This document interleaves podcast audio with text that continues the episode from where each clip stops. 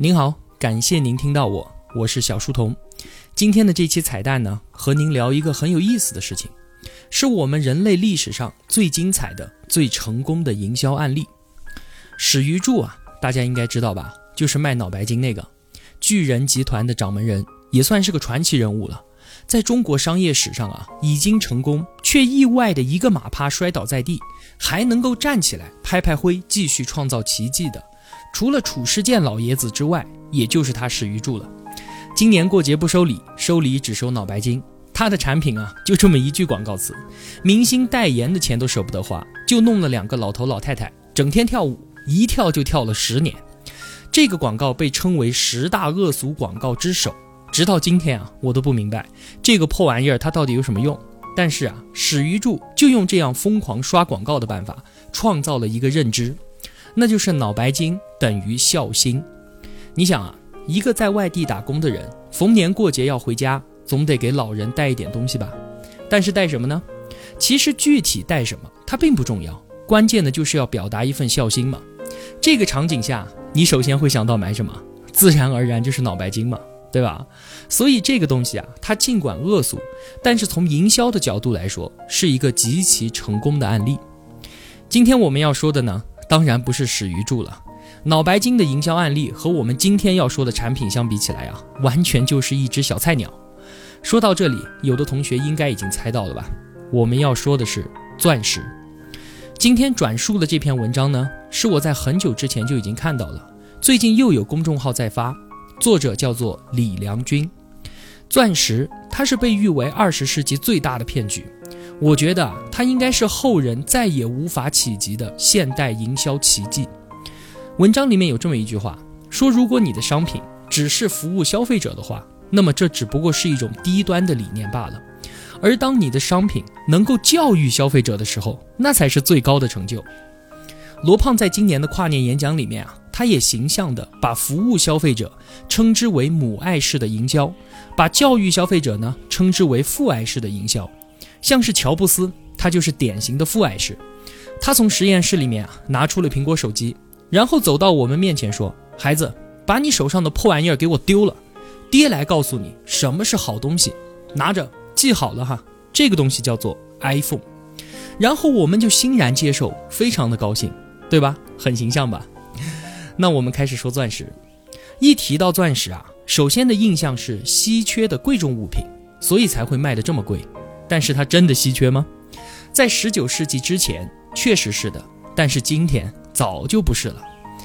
我们今天要说的主角是大名鼎鼎的戴比尔斯公司，它是在一八八八年的时候啊，由一位叫做罗兹的英国商人所创建的。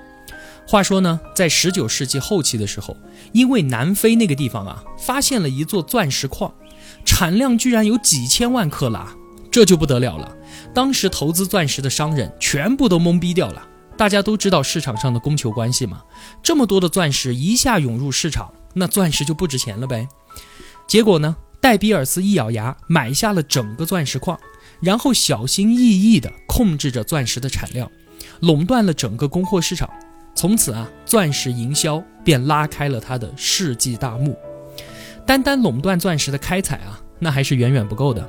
如果买了钻石的人，他又要到市场上去把他的钻石卖掉，那钻石也维持不了那么高的价格呀。所以想要稳定价格，除了让别人买之外，你还不能让他卖。你说这怎么可能呢？可是神通广大的戴比尔斯啊，他居然做到了。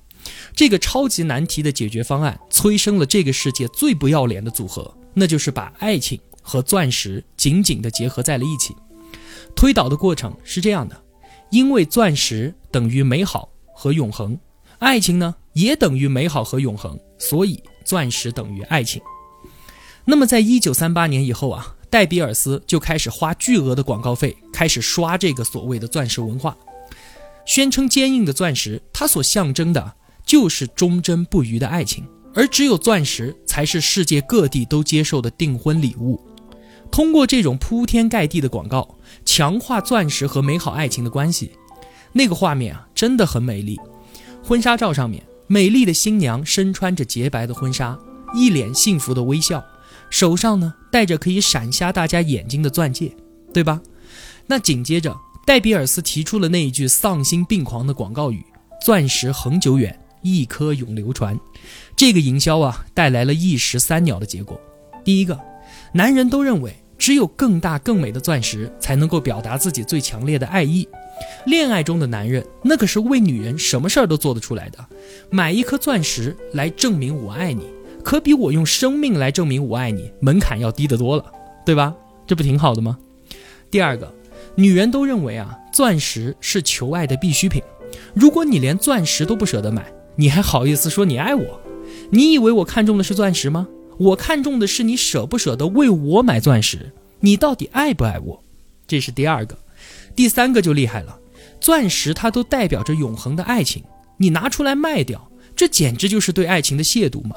这怎么可以呢？除非你跟你的前夫有不共戴天之仇。否则，你怎么可能卖掉他送给你的钻石呢？而且啊，就算你要卖，也不会有人买的，因为那是你的爱情，又不是我的。正是因为如此啊，尽管钻石不断开采至今已经有五亿克拉了，但是整体上呢，还是供不应求，价格扶摇直上。因为哈，只有戴比尔斯才可以卖钻石，我们都不能卖，厉害吧？那你以为戴比尔斯的营销到这里就算完了吗？那你未免太小看他了。它还可以根据市场形势来改变营销手段，再通过营销反控市场。话说啊，上个世纪八十年代的时候，前苏联又发现了一座更大的钻石矿，但是里面出产的呢，都是一些碎钻，就是很小的那种钻石。戴比尔斯一知道啊，吓得尿了裤子，马上同苏联结成了价格同盟。那为了不让钻石掉价呢，他又编了一堆的瞎话。不断的强调说，其实碎钻啊，它一样很高贵。钻石虽然小，同样可以代表高贵的爱情。钻石的珍贵呢，并不是看大小的，而是看做工和切面。于是呢，又炮制了大量的行业标准。今天啊，你跑到钻石柜台上面，听服务员向你说的那些什么四 C 标准，就是重量、净度、色泽、切工这些东西啊，跟睁着眼睛说瞎话的售楼小姐其实没有什么两样。随后呢，钻石它就彻底的征服了底层阶级，那些大的好的就卖给有钱人，而那些碎的小的呢，就卖给我们这些穷人。你以为他的营销就到这个高度了吗？远没有啊！戴比尔斯已经把女人的心理研究到了登峰造极的地步。比方说，他们发现，对于钻石这种奢侈品啊，女人的心里面其实是矛盾的。一方面呢，他们对于首饰有着天然的占有欲。而另一方面啊，他又认为，如果他主动找你要，又会带来良心上面的负罪感。所以，戴比尔斯在后来八十年代又开始强调，钻戒应该跟惊喜结合在一起。你想啊，一个男人默默地买了钻石，在一个精心安排的场合，突然单膝跪下送出钻戒，嘴上来一句“亲爱的，我爱你，嫁给我好吗”，这才能最大程度上化解女性的矛盾心理。一方面，他们拥有钻戒带来了极度的喜悦；另一方面呢，又保持住了他们女人的纯真。你看看吧，把女人研究成这个样子啊，实在是不服不行。就连戴比尔斯的大股东奥本海默家族都不禁的赞叹说：“啊，感谢上帝创造了钻石，同时也感谢上帝创造了女人。”多少年来，钻石已经逐渐的绑架了消费它的人们。你以为女人看中的仅仅是钻石本身吗？根本不是，他们更加看重的是你愿意花掉三个月的工资，差一点年纪轻轻就过劳死，而为他换来一件爱情的象征。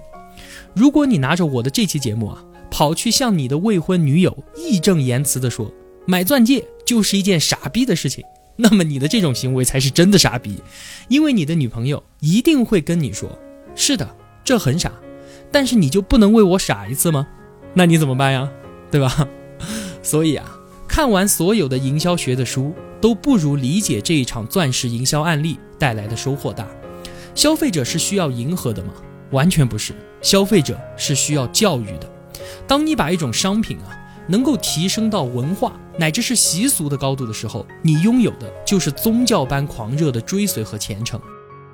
然而啊，我们不知道的是，钻石除了表面的光鲜美好、忠贞不渝。还有阴暗以及血腥的一面，它给戴比尔斯带来了无尽的利益，却也给广袤的非洲大地带来了沉痛的苦难。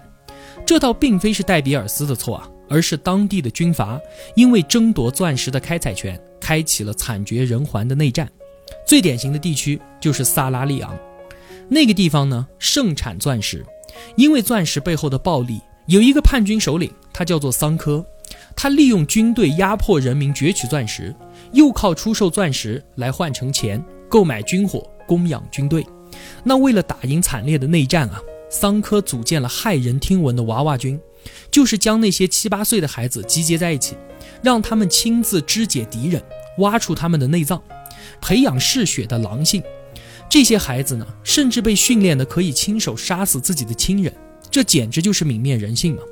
更惊悚的是啊，他们居然向孩子的太阳穴直接注射可卡因来进行精神控制，连这样都可以。有一个叫做比亚的十三岁小孩，不幸的就加入了这个娃娃军，沦为了杀人机器。后来呢，他被解救了出来，亲笔写下了一本书，叫做《长路漫漫》。这本书里面就记录了这场惨绝人寰的战争。萨拉利昂的内战从1991年开始，持续了整整十一年，造成了五万人死亡，全国三分之一的人口流离失所。而那个地方出产的钻石，成为了无数情侣手指上的订婚信物。但是新人们都不清楚的是。钻石上面也沾满了非洲人民的鲜血。这个时候呢，戴比尔斯他也跳出来呼吁和平，呼吁大家不要购买战乱国的钻石。为什么呢？他说，因为这样啊，只会让当地钻石的争夺更加的惨烈。这个卖钻石的商人居然摇身一变，操心起了世界和平的事情。其实啊，背后的逻辑不言而喻嘛，因为他们可以控制消费者。但是却控制不了当地的军阀。倘若军阀大量的出售钻石，也会让钻石市场失控。那么，封闭掉军阀们的出售渠道，钻石市场不就依然牢牢地控制在戴比尔斯的手里面了吗？你看啊，这个世界就是这么的荒诞。钻石唯一的元素就是碳，是这个世界上最不缺的东西。人造金刚石其实跟钻石比起来啊，没有什么区别。